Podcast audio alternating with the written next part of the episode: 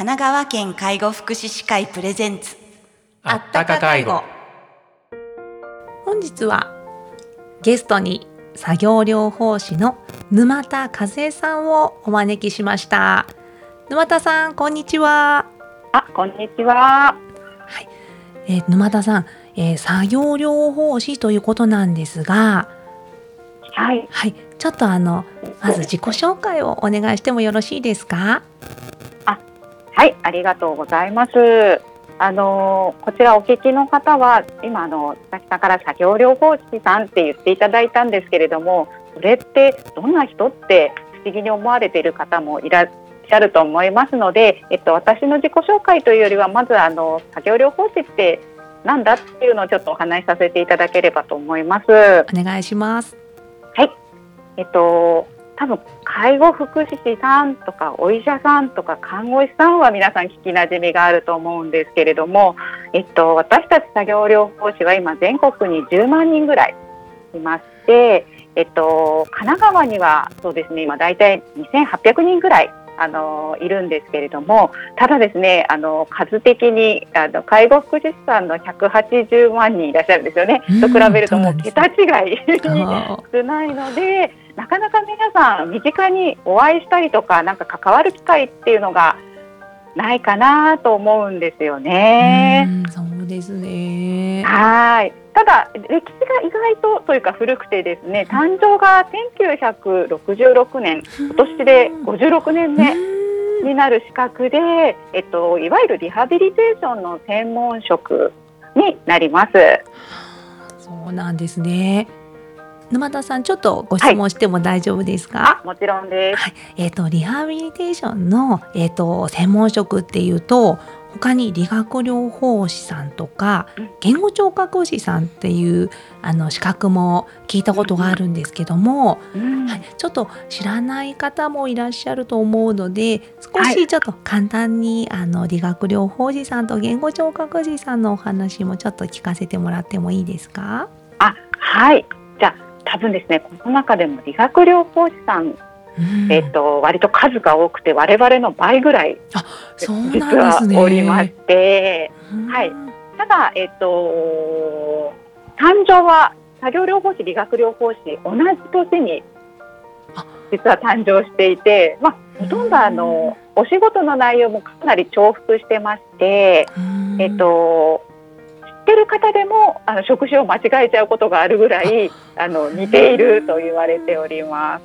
はい、で主に理学療法士さんはあのスポーツとか運動でお怪我された方のリハビリを行うのでよくあのテレビなんかにもあのスポーツ選手のリハビリの場面に登場されたりあしてますね。よく見ますね。はい、うん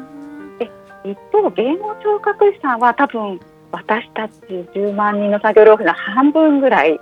でただあの言語っていうぐらいなのではい。あのお話ししたりとか、えっと、ものを聞いたりとかっていうことを専門にあのリハビリをする方々になります。そうなんです。ありがとうございます。私も改めて、あ、そうだったんだなっていうのを今、はい、すいません、ありがとうございます。知ることができました。じゃあ、早速この沼田さんの、えーされている作業療法士って一体どんなことを具体的にするんでしょうか？はい、ありがとうございます。えっと、作業療法士がなどんな作業療法をするのかっていうところをあのせっかくなのでなかなかあのえっと知らない方も多いと思いますのでちょっと宣伝も含めて、はいあのお話しさせていただきます。ぜひよろしくお願いします。はい。で、先ほどあの今年で誕生56年目のリハビリテーションの専門職ですなんてお話ししたんですけれども、まあ大体まあリハビリテーションっていうと先ほど理学療法士さんがする、えー運動とか歩くとか筋力トレーニングはパッとこう浮かぶ方も多いかなと思うんですよね。ただこれはあのリハビリテーション全体の中では運動療法っていういわゆるアプローチの仕方の一つの手段になってもうちょっと実はリハビリテーションを広範囲で捉えることができます。うんまあ、例えば、えっと、足の骨折をしてしまってですね階段を上るための筋力が低下してしまったら筋力トレーニングのリハビリをするっていうのはこう段階的になんとなくイメージつくと思うんですけれどもただですねあの私たちが生活する中であの単に階段を上るために私たち階段は上らないと思うんですよね。何かの、えっと、目的を達成するために階段を上るっていうことをすると思うんですけれどもそうですね例えば通勤するため駅の階段を上るとか、えー、学校の教室に行くためとかあと洗濯物を干すため2階のベランダに行くために階段を上るなんていうことをすると思うんですね。で作業療法ではその階段を上るの先にある今お話しした通勤とか通学、まあ、学業とか家事など人が行う行為とか活動を全部作業って一旦私たち定義して呼んでしまうんですけれどもその作業をそのものをリハビリのターゲットにしてその人らしい生活が送れるようにその人個々に合わせたリハビリプロプログラムをあの組むことを、まあ、作業療法って言います。そうだったんですね。はい。でこれだけだとまたちょっとあのぽやっとしてると思うんで少し具体なお話もしてもよろしいですか？お願いします。はい。で私もえっと以前病院でですねあのリハビリテーション科というところにいた時にはえっと、どんな作業療法をしていたかというと、えっと、主婦の方とは家事の練習もしました。お料理作っていただいたりとか。実際にやられたんですね。はい。リハビリ室に調理器具がちゃんとありまして。えー、そうなんですね。整ってるんですね、はい、環境が。あはい整っている病院さんも結構ありますね。であと最近ですと、まあ、病院さんによるんですけれどもあのやっぱりお怪我やご病気の後に、えっと、自動車運転もう一回やりたいっていう方ももちろん結構おられるのでお仕事の関係なのであの自動車運転のシミュレーターを置いてあの運転操作が大丈夫かどうかとかあのをあの作業療法の中で練習するっていうこともあります。すごい本格的ですね。すごい実践的です。であとはあのそうは言ってもあのなかなかご病気の後にあの障害が残ってしまう方もおられたり、あとは生まれつきどうしてもあのなかなかお体などが不自由な障害のある方の場合は、えっと、そのような反復練習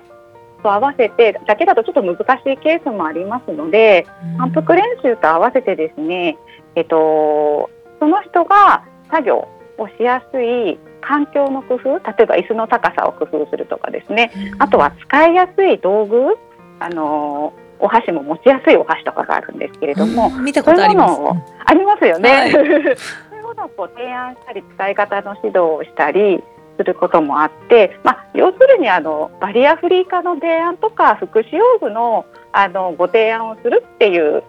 ことも作業療法の中で行うんですがこの辺りの用語だと結構ラジオ聞いてる方でも知ってたりしますかね？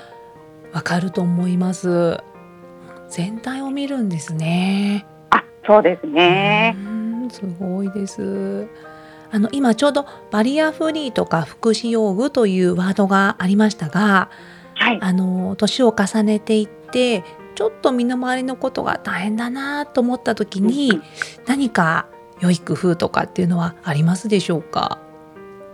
そうですね。あのやっぱり介護福祉士の方にもそういうご相談とかあの困りごとを目にすることもあるのでご疑問に持たれますよね。はい、はい、であとは困る前にねこんな魔法みたいな方法があれば皆さん便利だなって思われるかもしれないんですけれども、はい、あの私のまあ考えというか経験上のところからのお話になるんですけれども、はい、まああの大変だなって、まあ、思われた時ですねご本人様が今までできてたのに大変だなどうしようかなって思われた時にまずはあの何か工夫ってこう一段跳びにこういける方はいいんですけれども大体皆さんこうこんなことできないなんてって落ち込んじゃったりすると思うんですよね。ただ何かやりたいっていうお気持ちを持ち続ける意欲を持ち続けるっていうのがとても大事だと私は思っていて、で例えばなんですけれどもやっぱりあの、